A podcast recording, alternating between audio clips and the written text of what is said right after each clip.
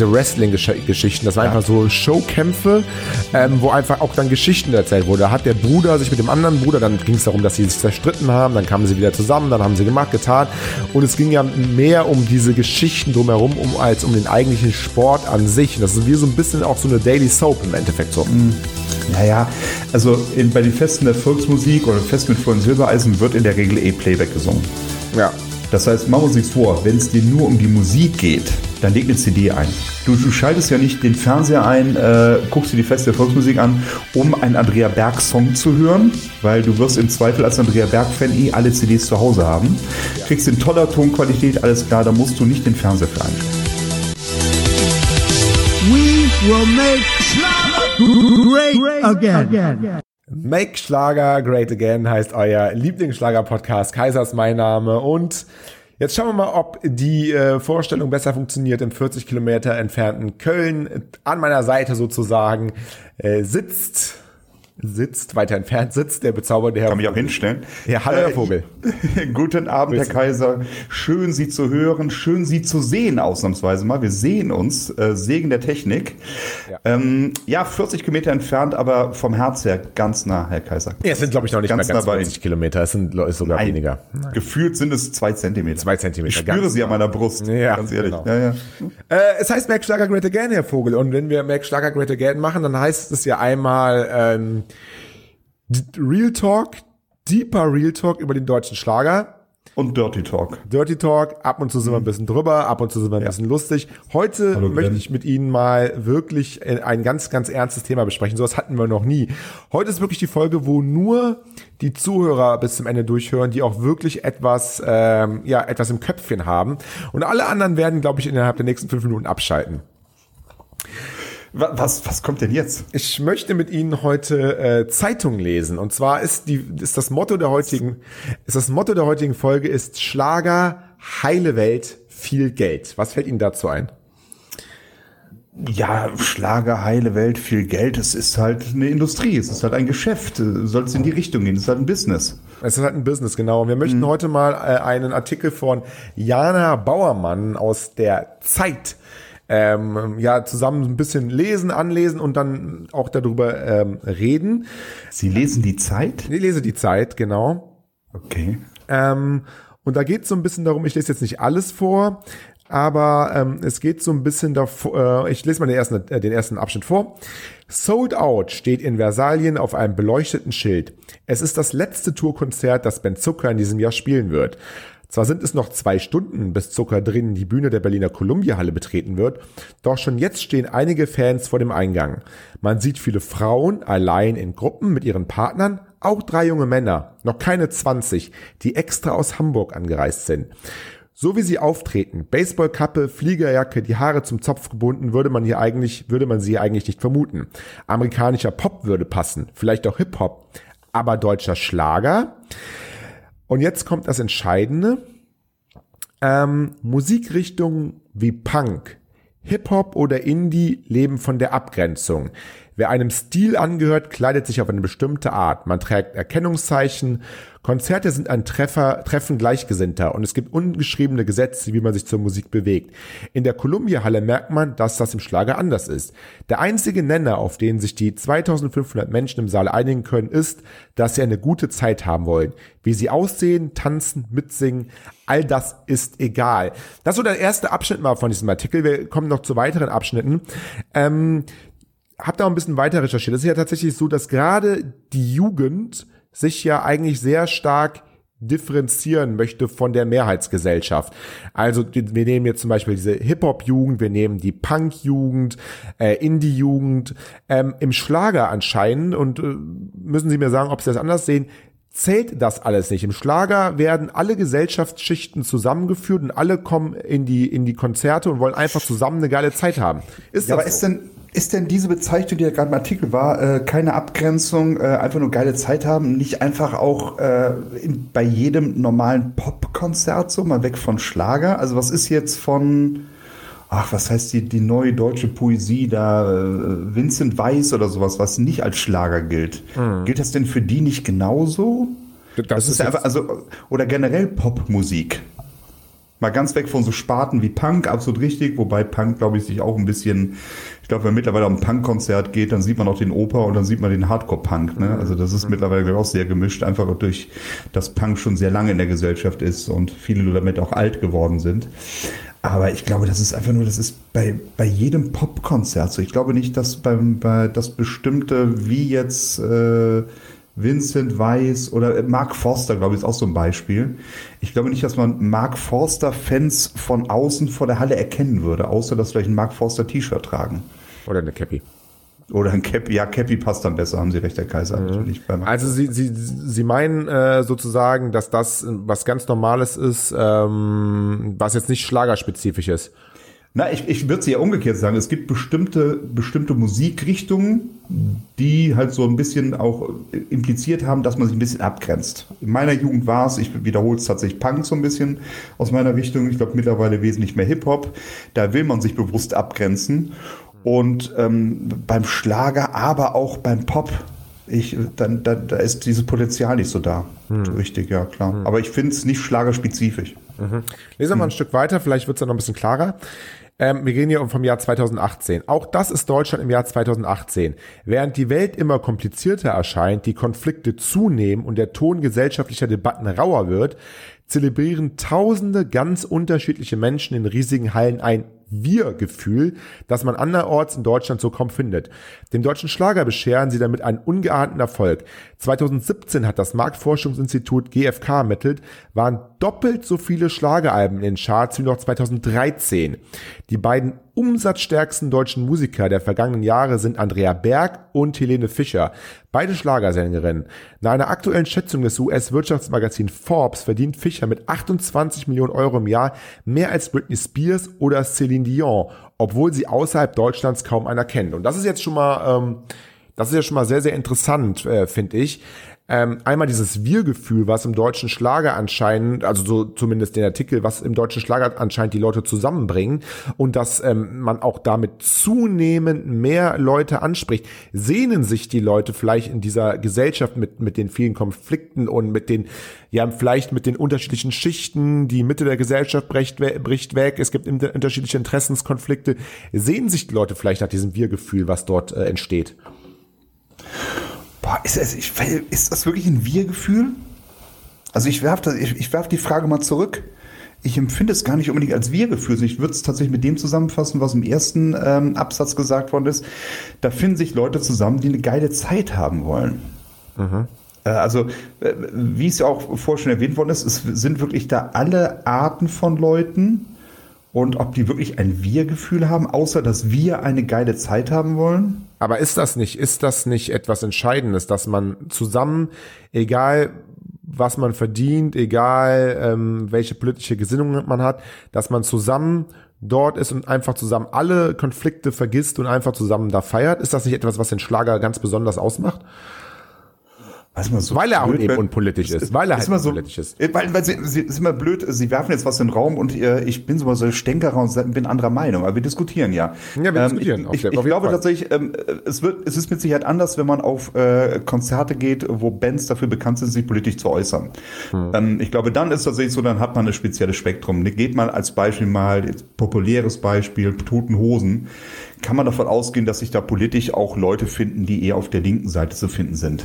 Mhm. Ähm, aber ansonsten bei normalen Musikkonzerten, selbst Heavy Metal oder, oder teilweise auch Hip-Hop, ähm, äh, ich glaube, da, wird man auch Leute aus, aus, vom AfD bis zum linken Spektrum haben in dem Bereich. Also ich glaube, das ist auch nicht schlagerisch. Es tut mir leid, ich, ich, ich, ich will nicht absichtlich stänkern, beziehungsweise eine andere Meinung haben. Nee, ähm, nee, nee, nee, nee. Da geht's, es hm. geht ja, ja gerade darum, dass wir darüber diskutieren, weil das kann man ja durchaus auch ähm, ähm, ambivalent sehen. Aber Fakt ist ja, dass der Schlager in den letzten Jahren, und das haben ja die Zahlen gerade bewiesen, und auch das, was die Schlagerkünstler ähm, verdienen, bewiesen, mhm. dass der Schlager zunehmend populärer geworden ist. Und das muss Darf ja irgendein Geist in der Gesellschaft treffen. Es wird ja nicht einfach etwas aus dem Nichts heraus ähm, populärer. Wenn andere Musiker gibt es ja auch in anderen Genres gute, die vielleicht nicht gehört werden. Äh, das muss man kurz sagen, ich will kurz was einwerfen. Ich glaube, der Artikel ist von 2018. Ja, ganz genau. Ganz genau. Ähm, tatsächlich, äh, der Marktanteil in den Charts ähm, war, es war tatsächlich jetzt erstmal wieder rückläufig beim deutschen Schlager. Nicht wahr? Natürlich gegenüber einem Niveau von vor 20 Jahren immer noch am Boomen, gar kein Thema. Ähm, war nur tatsächlich jetzt mal wieder rückläufig. Wo man mal sagen muss, ich glaube, so Zahlen, wenn Helene Fischer ein neues Album rausbringt, ich glaube, das letzte Album war 2017, das pusht natürlich die ganze Branche, weil das sind dann gleich Millionenverkäufe. Ähm, und das wird dann alles komplett für den Schlager gezählt. Ich glaube, das sind dann so Jahre, wo der deutsche Schlager dann äh, anteilsmäßig richtig nach vorne geht, ja. Mhm, mh, ich verstehe. Ähm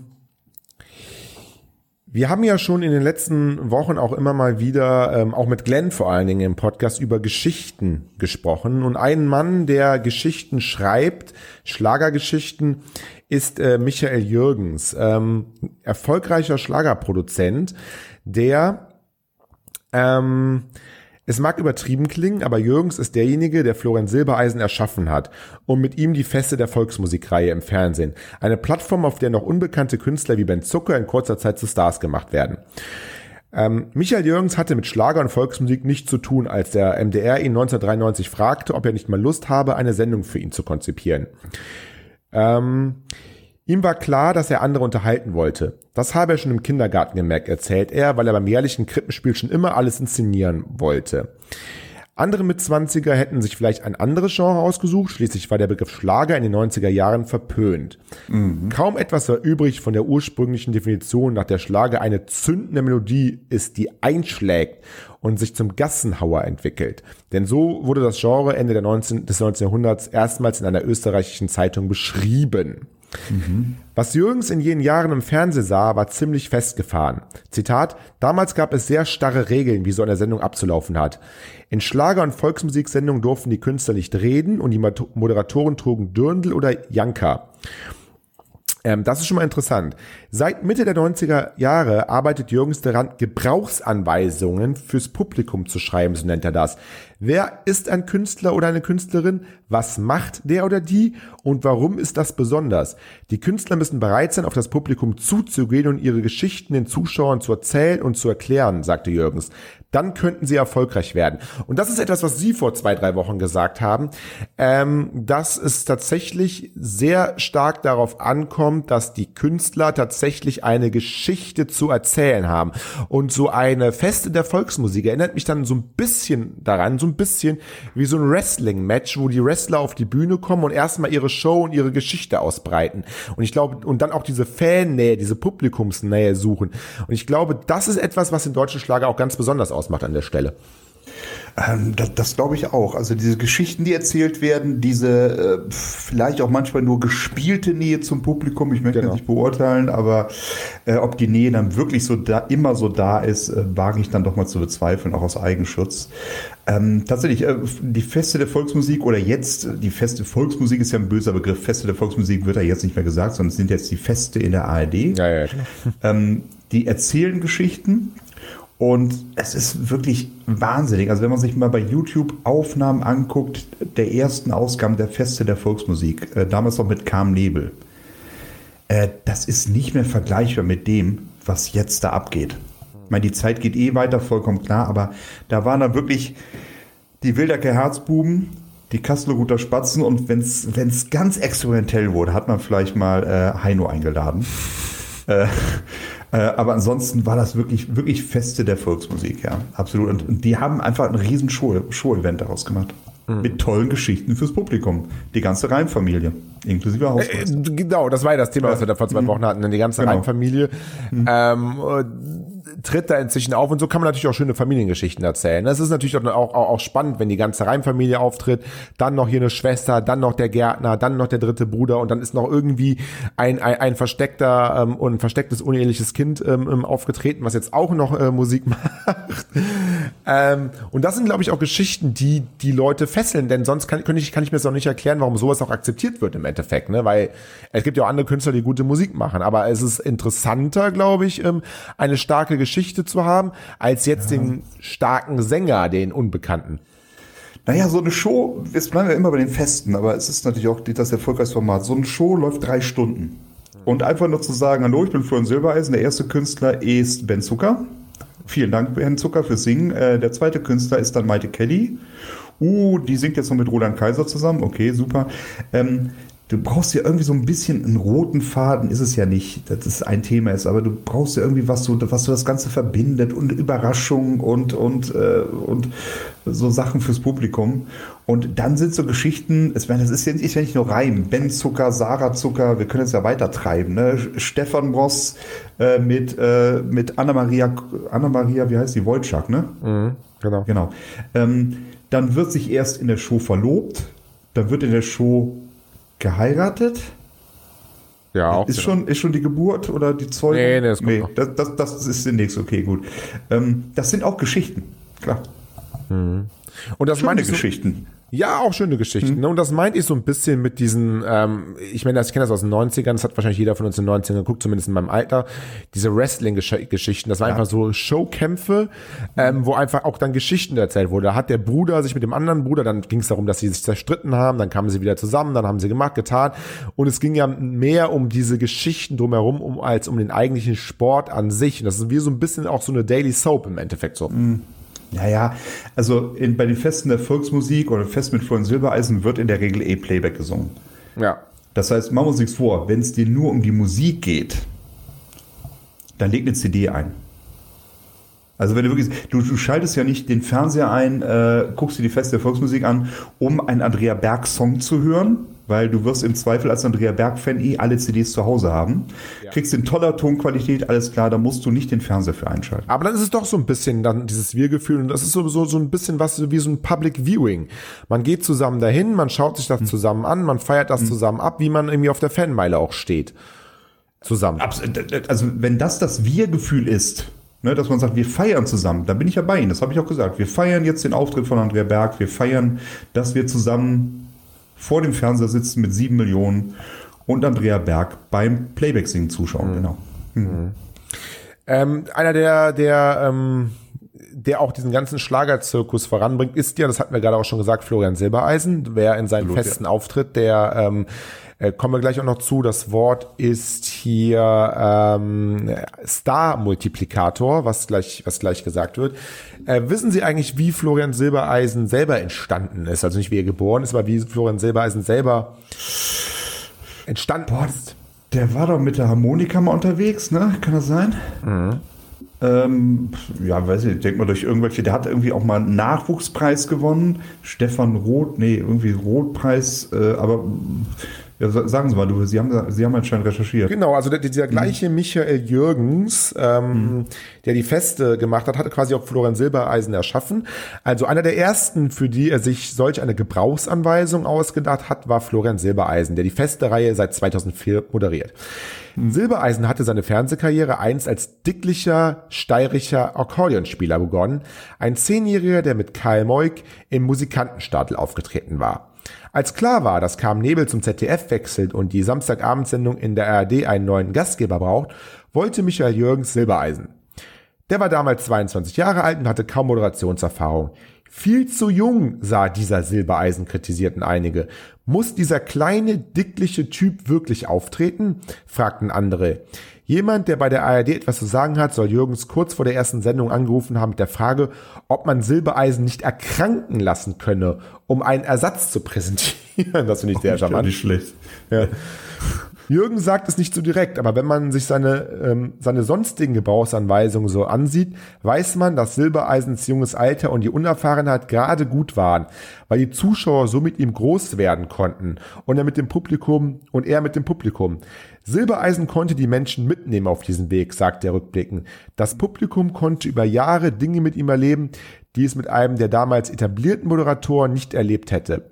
Dass sich Silbereisen anfangs ziemlich oft versprach zum Beispiel oder den Text auch mal ganz vergaß. Der Effekt Glaubwürdigkeit, kalkulierte Glaubwürdigkeit. Hm. Ja, wobei es schon ein verdammtes Risiko war damals. Also ähm, ich wäre jetzt vielleicht nicht der gewesen, der gesagt hat, können wir ihn vielleicht mal erkranken lassen oder können wir vorgeben, dass er eine Krankheit hat. Man muss ja wirklich bedenken, der war 22, ähm, der jüngste äh, Moderator äh, einer großen Samstagabendshow im deutschen Fernsehen. Mhm. Als Vorgängerin Carmen Nebel. Mhm. Carmen Nebel ist jetzt so ein bisschen der, die letzten Jahre der Abgesang gewesen, aber zu der Zeit war die einfach top. Das, das ist so ein bisschen vergleichbar wie Thomas Gottschalk, der dann irgendwann mal gesagt hat, nee, wetten das nicht. Mhm. Und ich glaube, das hätte bei Florian Silbereisen auch wie bei Blippert enden können.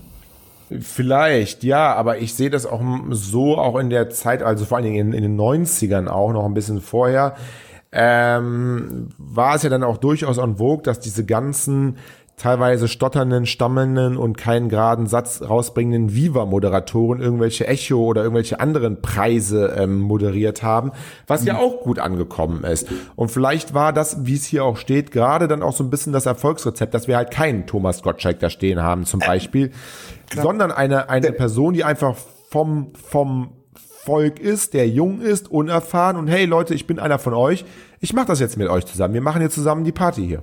Im Nachhinein stellt sich heraus, es war absolut die richtige Entscheidung und es war eine Erfolgsgeschichte, die da gestartet worden ist. Gar kein Thema. Ich wollte nur noch mal darauf hindeuten, darauf hinweisen, es war wirklich ein verdammtes Risiko. Also das hätte auch durchaus sein können, ähm, dass wir jetzt über im Make Schlager Great Again über vergessene Schlagermoderatoren sprechen würden und würden sagen, können Sie sich erinnern an diesen Silbereisen? Was für ein Silbereisen denn? Ja, der hat mal die Feste moderiert.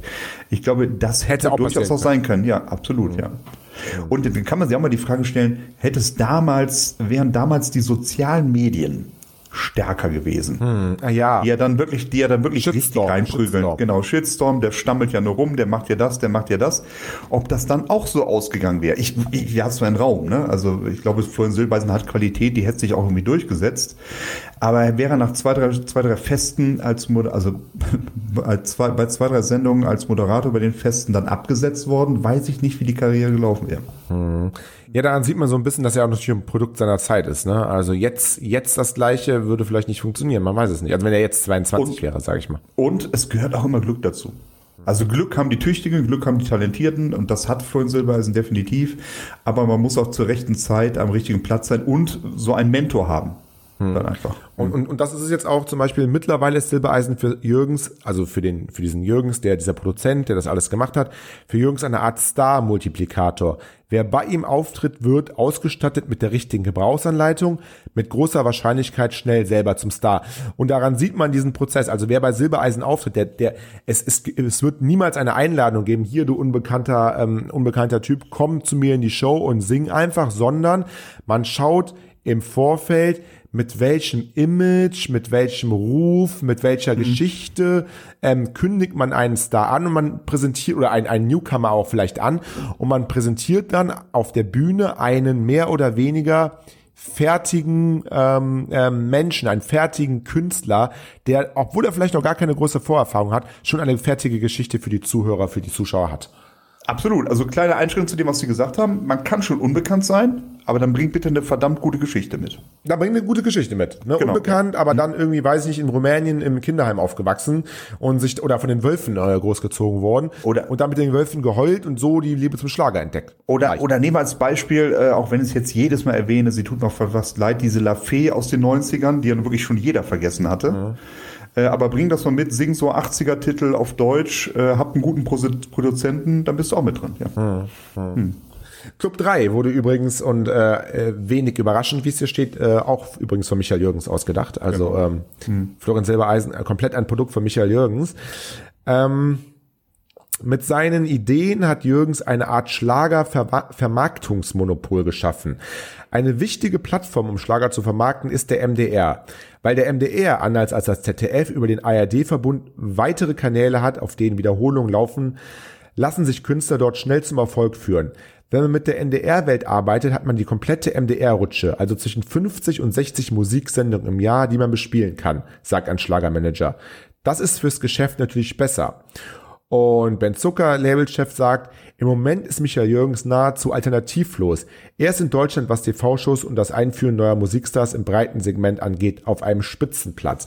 Also da sieht man mal wieder, dass da auch noch ganz äh, wirklich auch mit diesem alten Medium Fernsehen äh, diese ganze Vermarktungsmaschinerie äh, vorangetrieben wird. Was sich jetzt vielleicht aber auch, der Artikel ist jetzt schon zwei, drei Jahre alt, was sich jetzt vielleicht aber auch sukzessive ändert. Sie haben selber gesagt, auch die Einschaltquoten werden vielleicht schlechter. Vielleicht tritt jetzt auch im Schlager mehr dieses Selbstmanagement, ähm, dieses Selbstvoranbringen über die sozialen Kanäle mehr in den Vordergrund. Das weiß ich nicht. Hm. Also ich glaube schon, dass äh, für den deutschen Schlager der, das Fernsehen schon noch lange Zeit eine tragende Rolle spielen wird. Aber die Entwicklung, die wir in einer anderen Musikrichtung sehen, die wird auch vom deutschen Schlager nicht halt machen. Mhm. Ich glaube, in zehn Jahren drehen wir da anders und in zehn Jahren glaube ich nicht, dass wir da noch Silbereisen-Shows haben mit sieben Millionen Zuschauern. Das ja. kann ich mir nicht vorstellen. Nee, das glaube ich halt auch. Ne? Das mhm. glaube ich, auch, äh, auch da werden, werden wir einen, einen Bruch erleben und das Ganze wird, wird, wird sich umkehren. Und das sieht man jetzt schon an der Melodie, während, ähm, ich fasse ein bisschen zusammen, während so die ganzen alten Udo Jürgens Sachen oder Toni Marshall Sachen ähm, ja sehr ähm, sehr harmoniebedürftige ähm, Klänge hatten und kleine Geschichten haben, bedient sich der der Schlager ähm, nur in wenigen Ausnahmen der sogenannten Schlagerakkorde und orientiert sich stattdessen deutlich stärker am Pop. Musikalisch, textlich und auch optisch. Die Lieder von Ben Zucker handeln wie die meisten Schlager von der Liebe. Ein Traum bleibt ein Traum, also lass ihn uns gehen und so weiter und so fort. Ähm, oder wir haben uns verändert mit den Jahren, mit der Zeit, haben nichts davon verschwendet. Anders als bei den alten Schlagern erzählt Zuckerberg keine Geschichten, sondern beschreibt ausschließlich Emotionen. Auch seine Sprache ist eine andere, deutlich jüngere, etwa wenn er singt, na und, ist mir egal, was die anderen über uns sagen, na und, scheißegal. Die Grenzen zu anderen Musikrichtungen weichen mehr und mehr auf. Wenn ein Scheißegal in einem Schlagertext erlaubt ist, welches Vokabular ist dann noch schlageresk? Wenn Vanessa Mai Wir zwei immer eins singt, featuring Oleg Sech, ein Berliner Rapper, ist das dann noch Schlager? Und wenn Helene Fischer im Videoclip zur Achterbahn wie die Nullerjahre Kylie Minogue auftritt, wie sieht eine Schlagersängerin dann heutzutage aus? Und das ist etwas, was wir auch schon öfters im Schlager besprochen haben. Auch die Vermischung zum Pop, diesen alten, ganz traditionellen Schlager, der ja auch noch eine, eine ganz klare Sprache hatte, die ähm, kein bisschen an die, an die Jugendsprache angelehnt war, ist, glaube ich, ähm, ähm, Geschichte einfach. Und die Grenze zum Pop, äh, nicht Geschichte vielleicht, ja. äh, ne? aber die hm. Grenze mhm. zum Pop, gerade bei den jungen äh, Schlagersänger, Schlagersängerinnen, ist da auf definitiv nicht mehr vorhanden oder sehr, sehr verweichlicht. Also, also die, die, die Richtung geht auf jeden Fall dahin. Und äh, der Schlager wird immer mehr Pop, bis er irgendwann dann Pop ist. Da bin ich mir sicher. Nur ich muss mal so ein bisschen stutzen und da muss man ein bisschen gerade biegen. Also als, nimm mal, ich, ich wiederhole es nochmal. Äh, ich glaube, ich habe es schon mehrmals in der Sendung erwähnt, nehmen wir die Amigos als die Dinosaurier des deutschen Schlagers, mhm. ähm, die seit, äh, ich weiß nicht, wie viele Nummer 1 Alben die hatten. Das ist einfach unglaublich. Und äh, seit 2011 die letzten 15 Alben alle auf Platz, äh, auf Platz 1 gelandet. Ähm, das geht halt so ein bisschen unter. Die tauchen auch bei Florian Silbereisen äh, nochmal auf, aber wirklich ganz, ganz selten, obwohl sie mega erfolgreich sind. Ähm, das sind, das ist so ein bisschen, das, diese Art von Schlager kommt bei Silbereisen auch wirklich nicht mehr vor oder wen, sehr wenig. Ganz, ganz, ganz, ganz selten. Ja, ist einfach nicht mehr die absolut. Zielgruppe, ne? Ist, ist tatsächlich nicht mehr die Zielgruppe und machen wir uns nichts vor, das passt auch nicht mehr. Gut, Vanessa Mai ist jetzt selten dabei, aber nehmen wir mal Ben Zucker und ähm, die Amigos. Beides tolle Künstler, aber ist das noch eine Musikrichtung wirklich? Ja, die Frage ist, wie definiert man Musikrichtung? Ne? Ja, wie man, ja, natürlich. Ja. Aber, aber sagen wir so, ähm, dann ist, das ist dann eine sehr breite Zielgruppe, die man bedienen müsste. Dann bedient man die ganz Jungen mit Ben Zucker plus, nicht falsch verstehen, liebe Amigos, äh, plus die, die schon geimpft sind. Ähm, also, und ich glaube, das ist dann einfach was, was, was eine Fernsehshow angeht, dann auch zu schwer, so eine große Zielgruppe zu bespielen und alle zu befriedigen, ja. Hm. Ohne naja, ein, bestimmte ein, Leute abzustoßen ein neues, ein, ein neues, ähm, ähm, weiß nicht, ein neues Galaxy S10, 11, whatever, Vanessa Mai müsste, müsste das wissen, und ein und ein ähm, altes Nokia irgendwas. Es sind auch beides noch im Endeffekt Telefone. Man kann mit beiden telefonieren. Sie gehören beide in die gleiche äh, Gattung. Man würde beide als beide als auch Mobiltelefone vielleicht im weitesten Sinne bezeichnen. Aber trotzdem ähm, haben sie ja so keine keine große Gemeinsamkeit mehr. Und so ist es dann auch im Schlager, ne? Um mal bei dem Bild zu bleiben, mit Ben Zucker kann ich auch im Internet surfen, genau, ja. Hm. Genau. Gleichzeitig hat der Schlager sich das Heimelige bewahrt, also nicht nur dieses Neue, sondern auch das Heimelige. Uns wird ja immer vorgeworfen, dass wir eine heile Welt besingen, sagt Vanessa May am Rande eines Schlager Open Airs in Nordrhein-Westfalen. Aber wenn ich sehe, was auf der Welt passiert, frage ich mich, Warum soll ich darüber singen? Davon sehen und hören wir doch schon genug. Auch Ken Otremba, Chef der Schlagerplattenlabels Telamo, sagt, je undurchsichtiger die Welt wird, desto eher wollen sich die Menschen in eine heile Welt flüchten. Das finden sie auch in der Musik. Ja. Ja, das sind immer so sind zwei Zitate, ne? Eins von ja, ja, ja, ja, das ist gut. Jetzt, ja, aber das sind auch immer so Klischees, die da bedient werden. Also ich glaube, es schließt sich nicht aus, ähm, ein, bleiben wir bei Vanessa Mai, einen Vanessa Mai-Song zu hören und äh, gute Vibes zu kriegen, gutes Gefühl zu kriegen und danach die Tagesschau anzumachen äh, und sich der Welt zu stellen. Mhm. Aber man muss sich auch nicht 24 Stunden am Tag der Welt stellen, sondern man kann seine kleinen Fluchten haben, ob man die jetzt mit Schlager verbringt oder mit Netflix-Serien oder ins Fußballstadion geht, wenn es denn wieder funktioniert. Mhm. Das sind alles so kleine Fluchten. Und da hat tatsächlich äh, der deutsche Schlager, das ist da kein Allein Alleinstellungsmerkmal, sondern das betrifft viele Bereiche. Alles da, wo Leute einfach mal raus, Freizeit, Spaß haben wollen. Ja, natürlich kann man das so sagen, wobei es ja auch bei all diesen Genres, also auch bei der Musik gibt es natürlich auch Genres, an denen man sich aufreiben kann, die auch politisch sind. Bei Serien gibt es äh, Serien, wo man sich aufreiben kann, die politisch sind und auch im Fußballstadion gibt es durchaus auch politische ähm, ähm, Töne. Ähm, das heißt, man muss sich ja dann auch schon bewusst irgendwo dafür entscheiden, hey, ich, ähm, ich möchte den Schlager hören, der einfach komplett unpolitisch ist. Ja, natürlich, aber bleiben wir jetzt mal bei, bei Netflix. Äh, ich, ich kann jetzt keine Statistik, aber ich denke mal, dass 70 Prozent der Filme und Serien bei Netflix unpolitisch sind. Äh, jetzt kann man viel reininterpretieren. Beim Fußball, Politik, jo, äh, also, Entschuldigung, ich denke mal, dass äh, von 50.000 Leuten im Müngersdorfer Stadion nicht äh, eine Mehrheit wegen Politik dahin geht. Ne, also die Leute gehen schon hin, um eine Flucht zu betreiben oder äh, um Spaß zu haben. Das ist ja gar nichts Negatives. Das sind ja keine, das sind ja keine Leute, die wild, die, die weltfremd sind und sagen, ich lebe nur in den Tag hinein, ich, ich gucke nicht, was mit Klimawandel ist, Rassismus oder sonst was, sondern weil Leute sagen, nee, ich will jetzt einfach mal Spaß haben. Und ob du das mit Ben Zucker verbringst oder im Stadion oder mit um Wacken Open Air, spielt im Endeffekt keine Rolle. Glauben Sie, dass Schlagerhören irgendwas auch mit Bildung zu tun hat? Ich könnte mir durchaus vorstellen, dass es Statistiken gibt, dass es so ist. Äh, ich denke ja, ohne es begründen zu können. Mhm. Im vergangenen Aber Jahr, mich auf, ja, im vergangenen Jahr bat das Institut für Demoskopie Allensbach die Deutschen ihre Englischkenntnisse einzuschätzen. Über sehr gute Kenntnisse verfügen demnach unter denjenigen mit einfacher Schulbildung nur drei Prozent. Sieben Prozent derjenigen mit einer mittleren Schulbildung gaben an, sehr gut Englisch zu sprechen. Bei den besser ausgebildeten sind es ein Drittel. Der Musikwissenschaftler Martin Lücke, der über den Schlager geforscht hat, sagt, es gibt immer noch viele, die kein Englisch können. Ihnen kommt Schlager gelegen. Und Roberto Monten, der Maite Kelly managt, Ex-Mitglied der Kelly Family, meint, mit Englisch wäre Maite Kelly auf keinen Fall so erfolgreich gewesen. Das hätte keinen interessiert. Ja, mag sein. Also die These könnte ich unterschreiben. Also das ist, äh, ich glaube schon, dass für viele Leute wichtig ist, ähm, dass man Texte versteht. Hm. Wobei ich wirklich sagen würde, dass auch viele Pop-Songs, die von Teenies gehört haben, die auf Englisch sind, verstehen die das alles? Ja, das glaube ich. Außer dem Refrain vielleicht. Also das glaube ich fast auch ähm, nicht, ehrlich gesagt. Also ich, ich, kann nur für mich in der Jugend ähm, bleiben wir mal bei mich in der Jugend Tears for Fears schaut äh, eines meiner Lieblingslieder. Jo, das schaut schreien, das wusste ich schon. Ähm, aber der Rest, das hat sich dann wahrscheinlich nach hundertmal äh, hören erschlossen, aber von Anfang an habe ich das auch nicht verstanden. Also mhm. ich glaube, da geht vielen immer noch so. Ja, also mhm. ich, ich glaube schon, dass es auch was damit zu tun hat, dass man die Texte mitsingen kann, dass das ohne Probleme geht, dass man die Texte auch versteht, dass man die Texte auch fühlt. Das ist vielleicht auch so ein Multiplikator für dieses Wir-Gefühl, als wenn man einfach irgendwas mitsingt, was man vielleicht einfach so mitsprechen kann, aber gar nicht den Sinn versteht. Ich Richtig. glaube schon, dass das was mit einem macht, wenn man irgendwie singen, wenn man irgendwie singt, äh, wir sind der Rhythmus oder was auch immer, wir sind das Leben, wir sind die Liebe. Mhm. Ich glaube schon, dass das was mit einem macht, weil Worte haben auch, glaube ich, eine ganz, ganz starke Kraft und ich kann mir schon vorstellen, dass das durchaus auch ein Faktor ist. Ähm, nicht der alleinige Faktor, ne, klar. Ich glaube, das ist genauso ein Faktor und blöd, dass wir sie jetzt reintun im Vergleich zum Schlager, aber bei den Toten Hosen.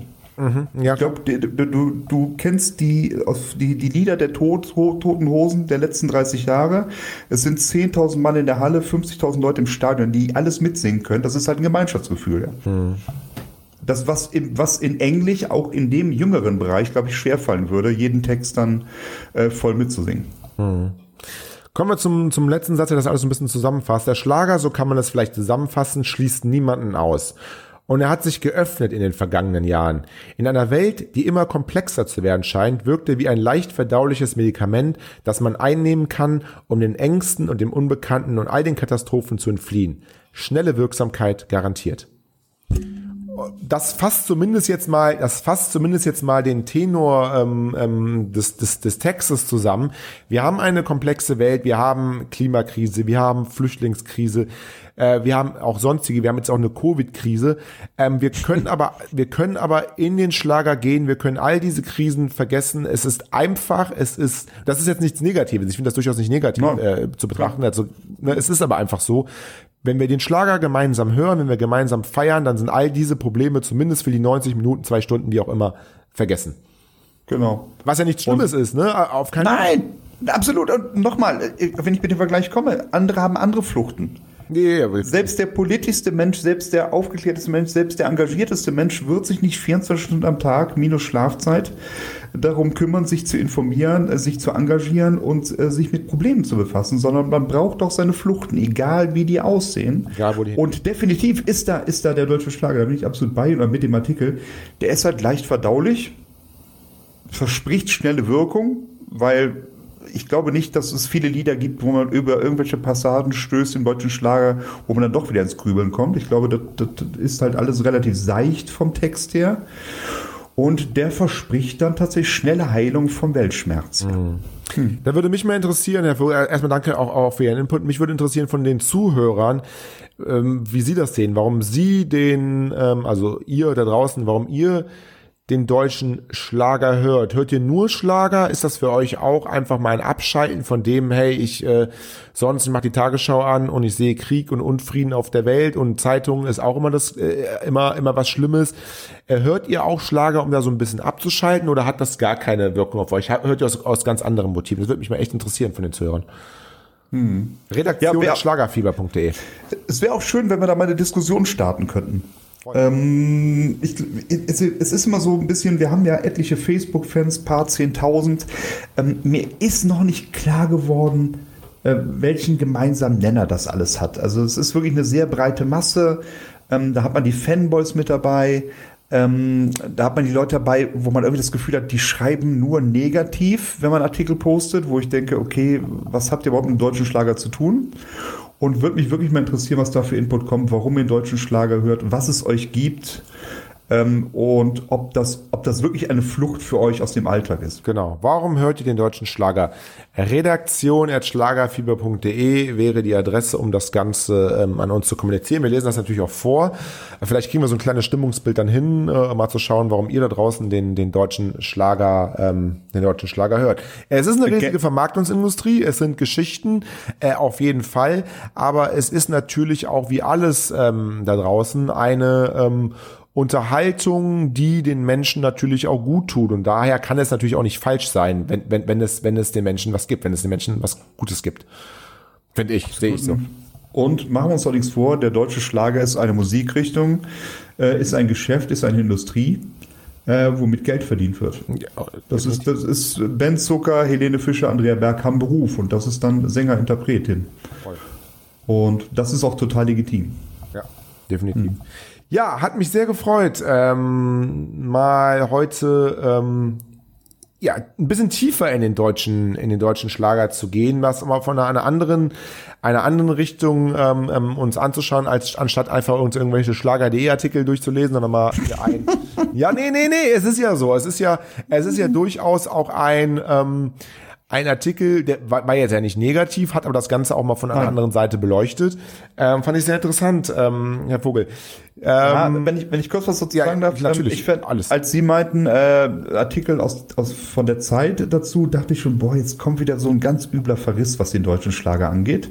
Ähm, bei dem, was Sie jetzt vorgelesen haben, fand ich das gar nicht. Es war einfach eine Tatsachenbeschreibung.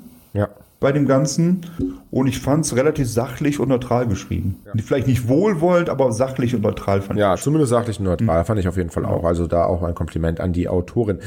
Ähm, wir, was haben wir heute? Wir haben heute Dienstag. Ne? Wir machen heute ein ganz, ganz, ganz komisches Ding. Dienstag, ja. Dienstag äh, eine neue Folge, aber trotzdem kommt am Freitag auch eine neue Folge nochmal, ne?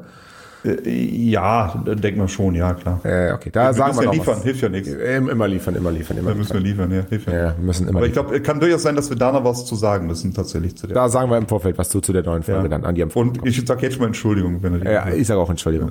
genau. Entschuldigung. Alles klar, dann äh, wünsche ich Ihnen vielen Dank, wünsche ich Ihnen einen schönen Abend, Herr Vogel. Und euch da draußen alles Gute. Bis zum nächsten Mal. Das wünsche ich auch. Schönen Abend. Das war mir ein Vergnügen, Herr Kaiser. Danke, ciao, ciao. Ciao.